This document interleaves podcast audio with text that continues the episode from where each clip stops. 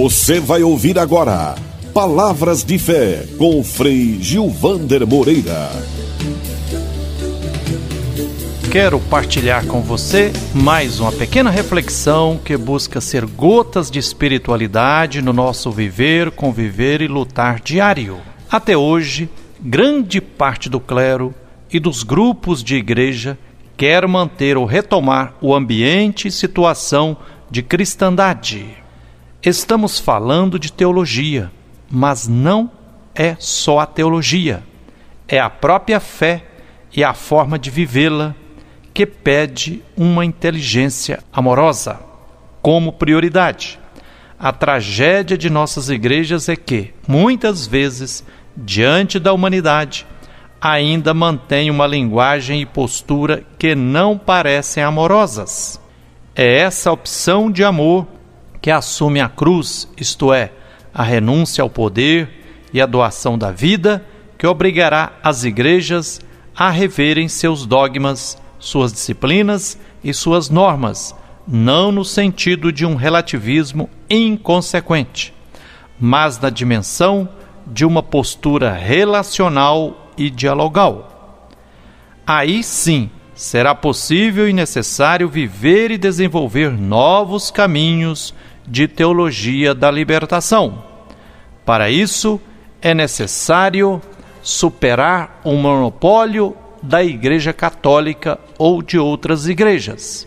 Uma nova teologia da libertação não pode esquecer os princípios e métodos que lhes são próprios. No entanto, saberá adotar a sociedade enquanto espaço de construção de uma praxis que conscientiza, conscientizando-se a partir das realidades humanas que se encontram na exclusão, na opressão, na desumanização e na exploração.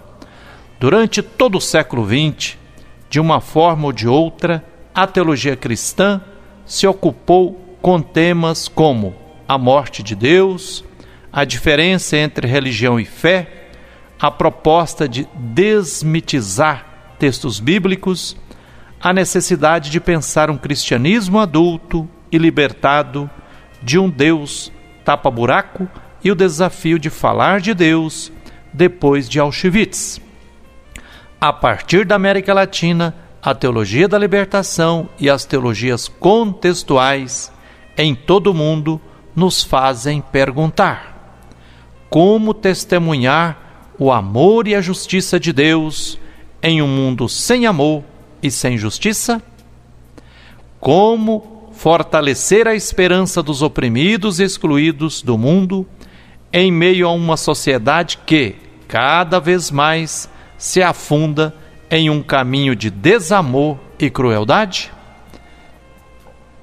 Já ficou claro que, no decorrer da história, igrejas cristãs e outras religiões têm sido coniventes e algumas vezes até protagonistas de tragédias como a escravidão humana, as discriminações sociais e o patriarcalismo que oprime mulheres, mas também aliena os homens. Também já deixamos claro que esses desvios eram quase decorrência normal de uma teologia e um mundo de ver a espiritualidade sacral, mítica e culturalmente aristotélica, ainda hoje vigente em muitas estruturas das igrejas e de outras religiões. A autocrítica da teologia cristã na segunda metade do século XX, além de sublinhar sua associação histórica a uma ontologia de guerra, a uma metafísica de poder, à opressão patriarcal, a uma cultura que se pretendeu universal, com um monoteísmo que derivou para o transcendentalismo e suprimiu alteridades, também se estendeu à sua postura antiecológica. Fique com essa reflexão, fique com um abraço terno de Frei Gilvander Moreira e que o Deus, que é infinito amor, nos abençoe. E até o próximo Palavras de Fé.